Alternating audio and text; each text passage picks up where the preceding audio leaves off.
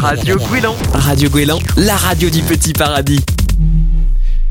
Monsieur Ledin, bonjour. Bonjour. Vous avez été euh, sous-préfet de 2001 à 2007 sur d'autres départements, puis vous êtes passé préfet de 2012 à 2014 et maintenant vous êtes nommé dans le Morbihan depuis 2016. Pour nous aider et mieux euh, comprendre avec nos auditeurs votre statut, en quoi consiste concrètement votre mission? Alors c'est une euh, question assez vaste. Je vais essayer d'y répondre simplement. D'abord, le préfet, c'est le représentant de l'ensemble des ministres au niveau du département, donc le représentant du gouvernement. En second lieu, le préfet, c'est celui, et ça prend tout son sens actuellement, qui est chargé de la sécurité et de la tranquillité publique. C'est une euh, tâche euh, difficile euh, et pour cela j'ai autorité sur les services de police, de gendarmerie et les services des pompiers pour ce qui est du côté opérationnel. Le préfet c'est aussi celui qui est chargé du contrôle de l'égalité des actes des communes, des, départements ou des régions, c'est-à-dire vérifier que les actes qui sont pris, les délibérations sont juste conformes à la loi. Nous n'intervenons pas en matière d'opportunité. Et enfin,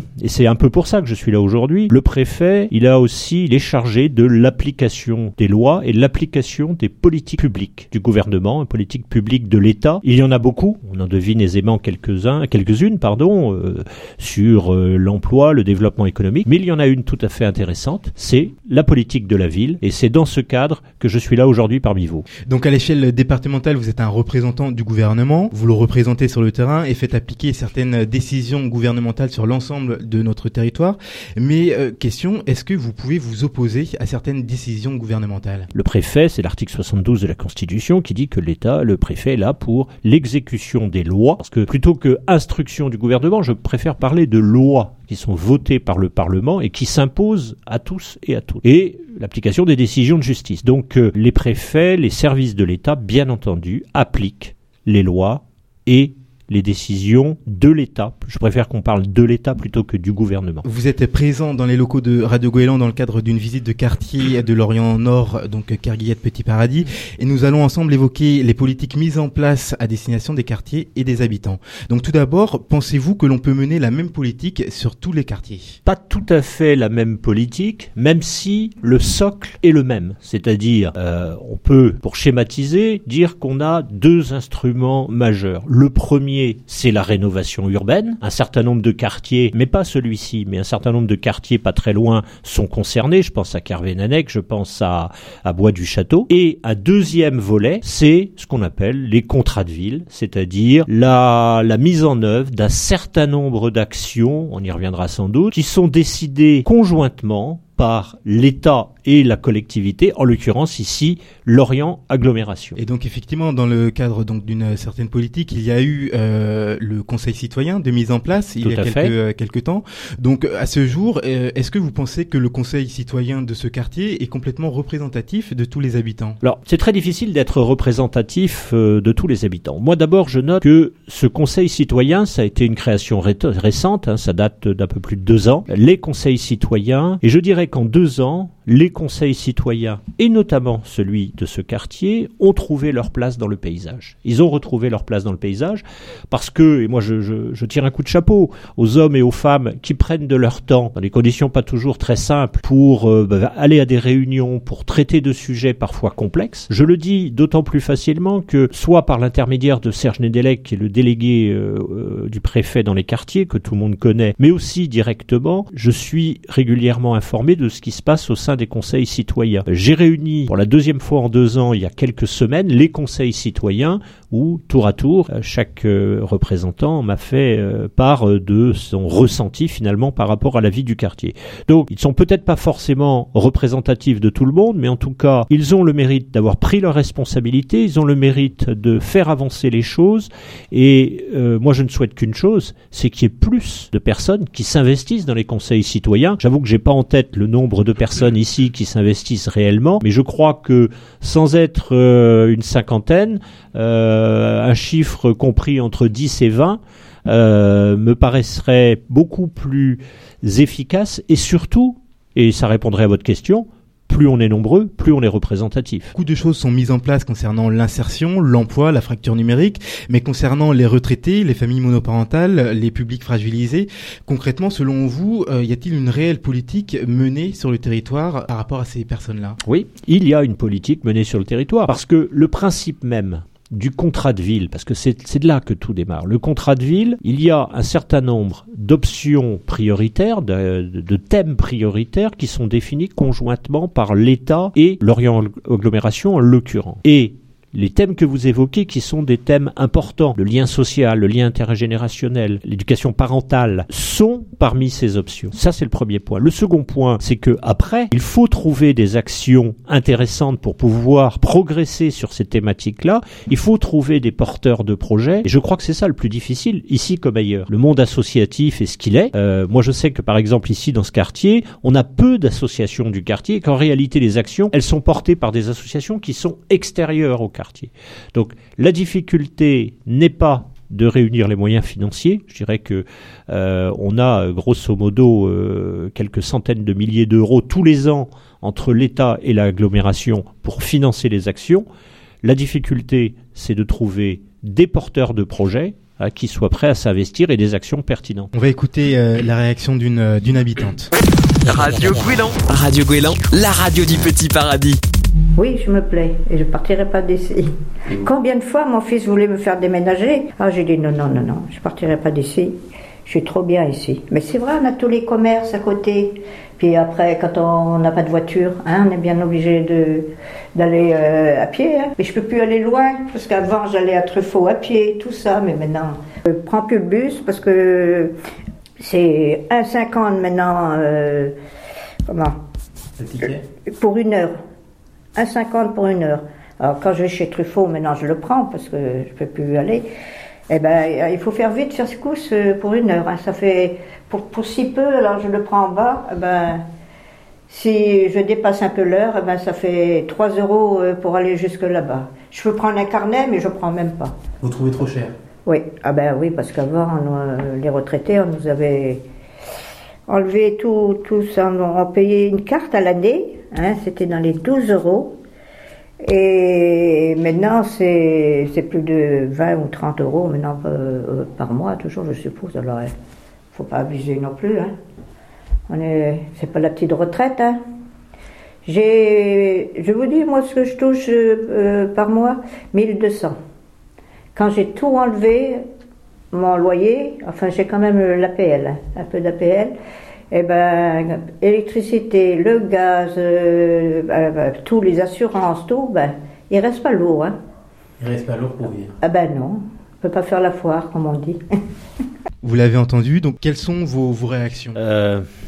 Plusieurs. D'abord, cette dame a commencé par dire bah, Moi, je suis bien dans mon quartier, je veux pas en bouger. Et je crois qu'il y a des meilleurs connaisseurs que moi du quartier ici, mais ce que j'en sais, c'est que c'est quand même le sentiment qui est le plus répandu dans le quartier. On est bien, c'est un quartier à taille humaine, il y a des commerces, on se connaît. Ça, c'est un élément, c'est l'élément important. Le deuxième élément qui me frappe dans ce que dit cette dame, c'est effectivement les faibles revenus. Et c'est aussi l'autre marqueur du quartier. Si ce quartier a été inscrit dans la politique de la ville, c'est parce que, eh bien, y vivent de manière importante des gens qui ont des faibles revenus. Je ne vais pas vous assommer de chiffres, mais euh, les revenus moyens, c'est 9300 euros. Hein, euh, donc ce qui est quand même très très faible à l'année bien entendu hein, à l'année donc ce qui est quand même très faible et, et cette dame nous explique finalement elle doit compter tout y compris le, le ticket de bus.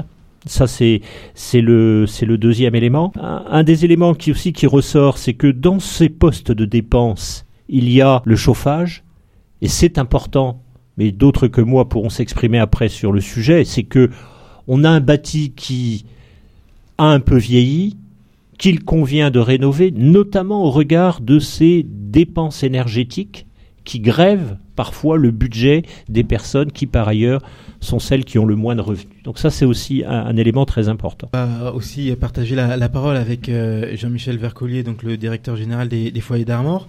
Vous avez également une politique d'entreprise bien à vous, comme favoriser et rendre acteurs vos, vos locataires dans le quartier, mais au-delà de, mais cela, c'est au-delà de vos missions principales. Oui, enfin, euh, les missions aussi, on les, il y a des missions qu'on nous impose Hein, euh, en tant que bailleur social. Et puis il y a les, euh, les missions que nous, on s'impose, étant donné euh, notre histoire et puis notre culture d'entreprise. C'est vrai que je considère, hein, et on échangeait avec monsieur le préfet, hein, que je considère que parmi les bailleurs sociaux, nous sommes quand même très très présents sur notre terrain, sur notre territoire, et que l'on dépasse simplement la simple mission de bailleur, au sens où un bailleur, c'est un logeur. Hein, qui est compris et quand on prend un certain nombre, nombre en charge. Euh, ces missions-là, et là je rejoins tout à fait hein, les représentants de l'État, hein, euh, quand on dit euh, à la fois on cherche des porteurs de projets, quand on rencontre nos locataires, qui pour moi ici sont des habitants, Hein, puisqu'on n'a pas, on veut dépasser simplement la frontière de bailleur social. Donc véritablement, c'est, nous on s'adresse aux habitants du quartier. C'est vrai que euh, dans les échanges que l'on a hein, en B2B, comme on dit actuellement, euh, on voit que les gens en effet comptent à 3 ou 4 euros. 5 euh, euros d'APL, ça a été. Euh, L'allocation d'adulte handicapé, c'est en dessous de 800, 800 euros. C'est-à-dire qu'on recompte et euh, je suis assez content, ou même un peu désespéré, hein, de constater que oui, le ticket de bus à 1,50€, l'aller-retour c'est 3 euros. Hein, on compte ça. Et c'est quand même quelque chose que l'on a intégré, qu'on a peut-être dû nous-mêmes réapprendre. Hein. on n'a pas les mêmes unités à, titre personnel.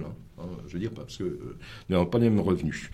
Et cette conjonction à la fois de, précarité matérielle, d'avoir à compter, ça amène un phénomène un peu de désespérance. Hein. Vous savez bien, Pierre, mais euh, vous avez cité Monsieur le Préfet euh, Serge Nedelec. Euh, moi, je me félicite quand même. Je n'ai jamais vu aussi présents les représentants de l'État dire on a des interlocuteurs. Bon, euh, la politique de la ville, moi, euh, quand même, euh, j'en ai fait en 89. J'ai fait du développement social de quartier, etc. et tout. Hein. On fait peu de grandes réunions, mais il y a une interface avec l'État qui est très très étroite, avec une connaissance véritablement de nos territoires et nos messages passent bien. Mais c'est vrai que c'est très très difficile. Et notre mission, comme par rapport à votre question, c'est vrai que notre mission de bailleur social, ben, on la dépasse, mais aussi parce que les besoins sont tels qu'il faut à tout près dépasser, sinon on ne fait rien où on ne fait rien de construit. On ne fait rien de, construit, mais est-ce que, euh, selon vous toujours, les personnes ont le choix de se loger en habitation euh, à loyer modéré? Vous entendez quoi par, euh, enfin, par possibilité de se loger? Par possibilité de, de, se loger, de, de venir par exemple en, dans une résidence, dans, dans, une résidence HLM. Est-ce que c'est par choix ou c'est parce que c'est par envie? Est-ce que c'est c'est une question fondamentale. Je ne peux pas vous répondre. Je ne sais pas. Je, je j'aurais tendance à considérer que HLM, c'est toujours un peu connoté. Mais nous, quand on parle avec nos locataires, vous savez, l'avantage de ne pas avoir beaucoup de locataires, hein, donc euh, on va dire 1500 euh, sur l'agglomération, hein, enfin c'est pas 1500 locataires, hein, c'est 1500 logements, donc 1500 ménages, 1500 familles. Euh, donc on, je peux prétendre qu'on les connaît bien, véritablement, parce qu'on est très présent sur le terrain. Moi, je les rencontre très très souvent. Je vais les voir. je vais boire le café chez eux. Hein, et on se donne le temps d'échanger. J'ai pas l'impression que nos locataires, pour une grande partie tout au moins, disent de nous c'est HLM. Il y a même une ancienne culture que j'ai découverte. Moi, je suis pas un Lorienté, je suis pas un régional. Hein. donc, euh, l'intérêt de quand vous arrivez sur un nouveau un nouveau territoire, c'est que vous êtes. Euh, enfin, il faut savoir observer et que foyer d'Armor, c'est le foyer d'Armor. Hein. Foyer d'Armor, c'est une histoire, véritablement. Et je me rappelle des rencontres, notamment lors des fêtes, des, premières fêtes de voisins qu'on faisait, où les gens me disaient, parlons d'autres organismes d'HLM. Ah oui, mais eux, c'est pas pareil, ils sont en HLM. Ça va très très loin. Hein. On parlait de sémantique avec monsieur le préfet. Ça va très très loin. Donc j'ai tendance à considérer qu'il y a une grande partie de nos locataires, surtout les plus, j'allais dire les plus fidèles, même si matériellement ils sont plus ou moins euh, assignés à résidence, c'est-à-dire qu'ils n'ont pas trop les moyens hein, d'aller ailleurs, ils ne peuvent pas accéder à la propriété, mais pour des raisons économiques. ils considèrent que on n'est pas en HLM. On va écouter un extrait également. Le vivre ensemble, il faut aussi que ça soit sur des bases correctes. Parce qu'autrement, bah voilà ce qui arrive. C'est que bah il y a du bruit. Il y a du bruit. Pourquoi il y a du bruit? Parce que aussi c'est pas bien insonorisé. On entend tout chez le voisin. Mais c'est pas forcément de sa faute au voisin. C'est parce que les, les murs, tout est à refaire. Alors ce qui fait qu'après, eh ben, on, communique mal. Voyez Après les gens, ouais, le voisin, on l'entend. Oui, alors il y a des fois un petit peu la faute du voisin parce que peut-être qu'il met sa télé trop fort, mais des fois aussi les bâtiments sont devenus, on s'entend, on, entend les gens descendre, on entend les, les chasses d'eau. Ça c'est pas la faute des gens, c'est parce que le bâtiment est devenu trop ancien, il a besoin d'être rénové pour que justement on puisse vivre. Euh, parce qu'après le bruit amène le bruit. Après il y a des personnes et bah du coup ça va euh, ne voudront plus discuter. Voyez, il n'y a, plus cet effort parce qu'il faut quand même quelque chose de correct pour qu'on puisse aussi bah, partager, vivre ensemble, se connaître.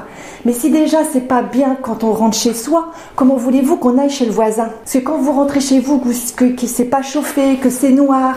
Comment voulez-vous les gens déjà ils sont déjà aigris? Ils sont déjà pas bien. Alors ils vont pas forcément être forcément gentils ou accueillants avec le voisin d'en face. Les réactions bah, c'est presque émouvant. Hein.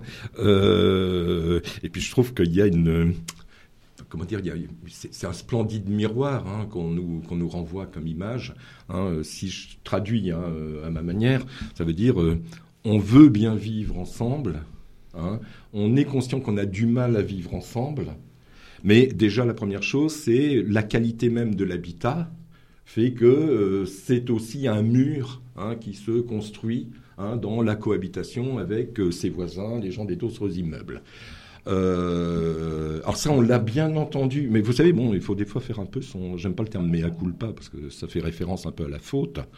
Là, c'est quelque chose que j'ai découvert. Hein, par exemple, dans les premiers axes de réhabilitation, euh, pour moi, c'était à la fois le thermique, l'enjeu autour des charges, c'était le confort du logement, et en disant s'il reste de l'argent, on travaillera les entrées. Hein. Euh, et dans les échanges qu'on a eus avec les locataires, quand des locataires nous disaient, ben vous savez, quand je reçois mes amis, quand je reçois ma famille, et qu'on arrive, hein, j'ai honte.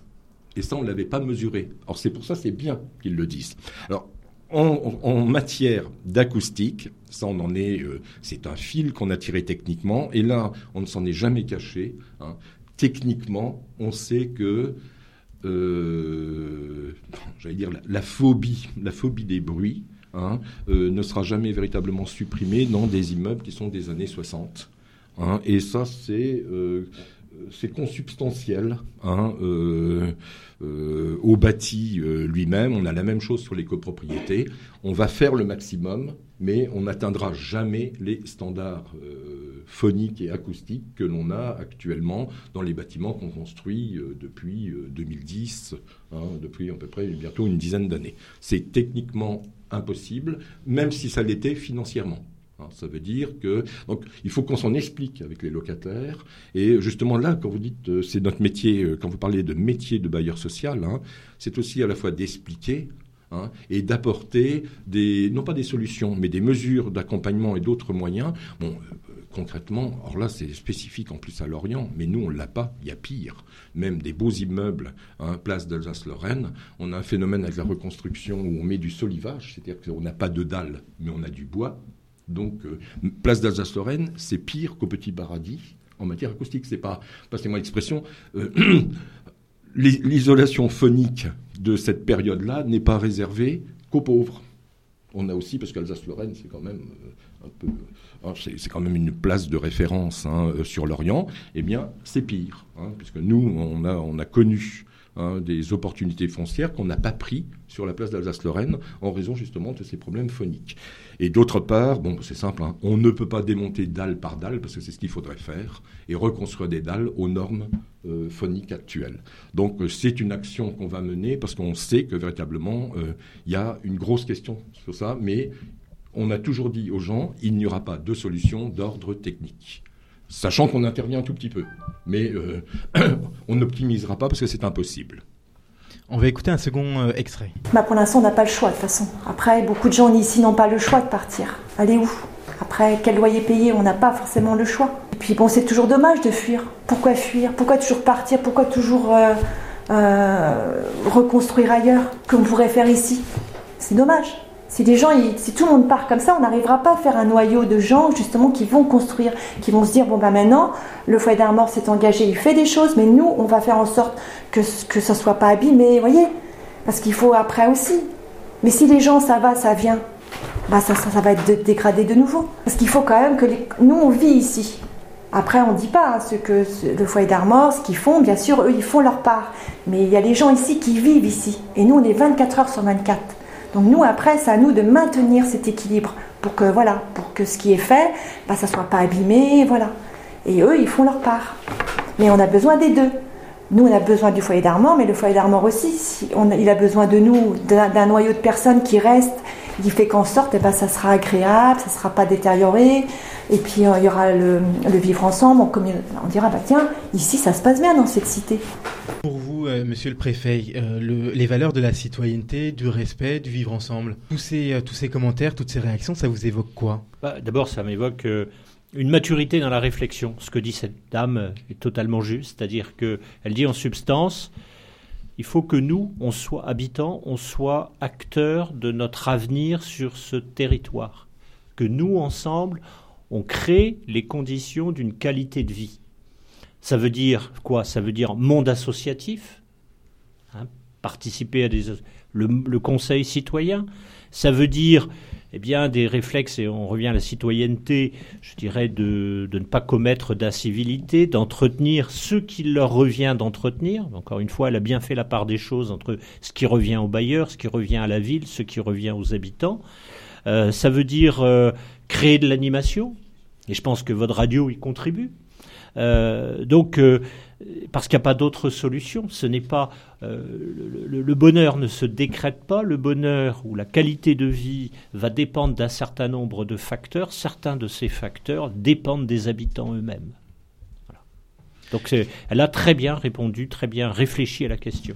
Sur la vie de quartier, la vie du, conseil citoyen euh, envers euh, l'ensemble des, habitants, est-ce qu'il y a des choses qui peuvent être faites euh, en complément pour pouvoir embellir un petit peu le quotidien de ces habitants ou, pas forcément? Comment vous, vous imaginez les, choses? Alors moi j'imagine pas. Je dis simplement parce que on a une vision un peu panoramique de tous les conseils citoyens qu'il y a sur le département, c'est que si le conseil citoyen décide de se saisir d'un sujet qui peut être l'embellissement. Je rappelle qu'ils ont une petite dotation qui est versée par l'État de 2000 euros pour euh, faire euh, ce qu'ils veulent faire. Ça peut être des actions de formation, ça peut être des actions de communication, ça peut être l'organisation de petits événements à l'échelle du quartier. En deuxième lieu, il y a le fonds de participation des habitants dans le cadre de la politique de la ville et je m'en félicite qu'il y en ait un à Lorient.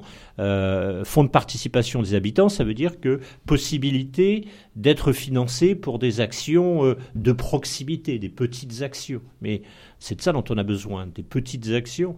Donc euh, le Conseil citoyen, mais aussi les autres habitants, il leur appartient finalement de se saisir de ces opportunités. Les moyens sont là, les moyens financiers. Parce que c'est souvent ce qu'on nous dit, on n'a pas l'argent. Mais si, l'argent, il est là. Il faut par contre, c'est pas le plus facile, avoir l'idée et puis porter le, le porter le, le, projet. Avoir l'idée et je pense aussi la, la confiance et c'est pour ça on va écouter un troisième et dernier euh, extrait. Et parce qu'après souvent ils ont un discours, ça on va faire, on va faire, ça on, on, le comprend, mais dans l'immédiat, il faut dire dans l'immédiat, bah non, vous n'aurez pas dans l'immédiat. Voilà, il faut peut-être des fois dire aux gens au présent les choses et après leur dire par contre là, à l'heure actuelle, vous n'aurez rien, parce que c'est comme ça, mais voilà ce qu'on envisage. Je pense que c'est dans la communication. Parce que souvent on nous parle, mais c'est toujours à un temps, euh, vous allez voir, vous allez voir.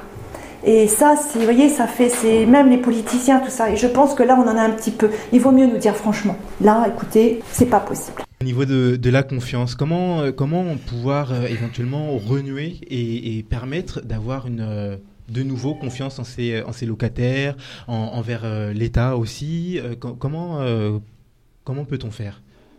Hmm. je, vais donner quelques éléments de réponse, mais qui sont sur ma, ma conception personnelle. D'abord, le contact direct. Tout à l'heure, disait la présence du délégué du préfet, service de l'État, moi je viens aujourd'hui, mais je suis allé dans d'autres quartiers, je vais continuer à y aller, de montrer qu'ils ne sont pas les oubliés de la République. Ils ne sont pas plus les oubliés de la collectivité locale, de Lorient Agglomération ou de la ville de Lorient. Ça, c'est le premier point. Le second point, c'est effectivement un langage de vérité. Il y a des choses qu'on peut faire, d'autres qu'on ne peut pas faire. Mais euh, dans le champ du possible, il y a un espace dans lequel peuvent s'insérer les habitants sans difficulté. Et je pense que je ne suis pas là pour décerner les bons ou les mauvais points, mais les documents qui retracent l'intégralité des actions qui sont menées dans les quartiers, ces documents sont publics. Vous savez ce que fait tel quartier euh, de Kercado à Vannes ou Ménimur ou euh, à Auray. Ça peut donner des idées, ça peut des bonnes pratiques qui peuvent être dupliquées d'un endroit à un autre. Après, il faut effectivement que les habitants s'en saisissent. C'est pas le plus facile. Je condamne pas du tout, hein, parce qu'il faut du temps. Euh, il y a une prise de responsabilité, mais c'est la condition sine qua non. Si les habitants ne le font pas, personne ne pourra faire à leur place. C'est ça l'élément important. Est-ce qu'il y a des choses véritablement des choses pour pouvoir les, les aider à ça? Ben, Il y a les moyens financiers, j'en ai parlé sont. Euh, Mais au-delà peut-être du financier, parce que bon, les personnes, enfin dans les différents extraits euh, qu'on a pu euh, entendre, les personnes sont souvent dans la dans, la recherche de, liens, de contacts, de de paroles, de discussions bah, Je ne sais pas, mais le représentant du bailleur pourra répondre. Il y a des, des associations de locataires, peut-être, ou pas. Et je veux dire que le dispositif existe et une association de locataires, c'est déjà première, euh, premier lieu où on fédère les bonnes volontés. Le conseil citoyen en est un autre, c'est-à-dire les outils sont là, mais on ne peut pas euh, obliger les gens à faire partie de tel ou tel organisme. Jérémy euh, Bordignon, donc vous êtes le, directeur adjoint du service locatif. Tous ces éléments-là vous, vous évoquent quoi? Je crois qu'on a, on, a pris conscience hein, qu'on avait aussi notre rôle à jouer à euh, pour accompagner et aider les habitants à se saisir de certains sujets. Euh, si on fait le choix de la proximité, de l'échange, c'est aussi pour, euh, pour solliciter chacun, essayer de travailler ensemble. L'idée de concevoir un projet, notamment sur les, sur les parties extérieures de la résidence, avec le locataire, avec nos clients. Euh, c'est ce qu'on va développer, c'est ce qu'on va faire ici, sans trop savoir quoi, sans prévoir exactement quoi. C'est vraiment recenser euh, quels sont leurs souhaits, de quoi ils ont besoin et comment ils peuvent participer à ça. Et, euh, aujourd'hui, ben, le, 2 décembre, on va faire un premier, ce qu'on appelle un café complicité chez nous, donc ce qu'on pourrait appeler une réunion publique ailleurs, mais plutôt, plutôt informelle avec ce qu'on est à venir avec euh, de l'animation, de l'échange, du partage. Un dimanche. Un dimanche, quelque chose de convivial. Euh, sur lequel on va solliciter chacun sur qu'est-ce que vous attendez, qu'est-ce que vous voulez. Et notre rôle à nous, on se dit que c'est vraiment d'être facilitateur là-dedans et de mettre en lien à la fois les partenaires. Euh, je pense ici sur le quartier à des, des, tournées au PIMS et à d'autres partenaires avec lesquels on est en lien actuellement. des associations comme Optimisme, comme Laser Emploi, comme qu'on va essayer de euh, bah, de faire travailler ensemble, mais pas ensemble partenaire avec partenaire, ensemble partenaire avec nos clients, avec nos locataires, pour concevoir un projet euh, bah, qui leur convient, qu'ils attendent et leur permettre de s'investir là-dedans. Juste, oui, euh, juste deux mots. Hein. Jérémy faisait référence. Nous, on a décidé. Monsieur le préfet disait le, le, bonheur, la confiance, ça se décrète pas. Tout à fait. Hein. nous, on a décidé de ne pas faire d'études d'urbanisme ici et d'aller vers nos habitants en leur disant est-ce qu'on peut co-concevoir hein, et le faire ensemble? C'est un pari. On verra ce que ça donne, comment on avance. Euh, euh, la ville est preneuse hein, en ce qui concerne son domaine public, mais c'est justement de. Il n'y a pas de préfiguration. Hein. On ne présentera pas un modèle urbain, comme on dit actuellement, sur le quartier, mais on a proposé, on a déjà eu un café complicité avec eux, véritablement, en disant est-ce qu'on peut essayer de le concevoir ensemble? On ne va pas demander votre avis, on va aller vraiment chercher les choses à l'intérieur de nous-mêmes, etc. Tout. Et nous, en face, on a des financements et la ville de Lorient, qui est propriétaire d'une partie des espaces, hein, s'est inscrit dans cette démarche. Ça, c'est le premier point. Le deuxième point, euh, c'est que véritablement, je sens, beaucoup d'espoir. Quoi. Nous, on essaye d'être des assembleurs et d'amener euh, du, sang, euh, du sang extérieur, un peu comme des transfusions. Hein. c'est quand, quand Jérémy disait facilitateur, c'est vrai qu'on est, si on est sur le terrain, c'est pour ça. On fera pas, mais en revanche, on ne fera pas en effet à la place des habitants. Donc c'est pour ça que vous les invitez euh, tous le 2 décembre à partir de 14h30 au niveau de, de, la, deuxième. Euh, le premier café complicité qui avait fonctionné en termes de mobilisation de manière un peu moyenne, mais vous voyez, euh, on est un peu acharné. Hein. Le premier, nous ne sommes pas arrivés à mobiliser. On s'est dit dans six mois on revient. Donc on est revenu. Hein, en organisant de manière différente. Et juste un témoignage, hein, il n'y avait pas énormément de monde au premier café complicité, mais j'ai quand même trouvé trois femmes qui avaient des projets.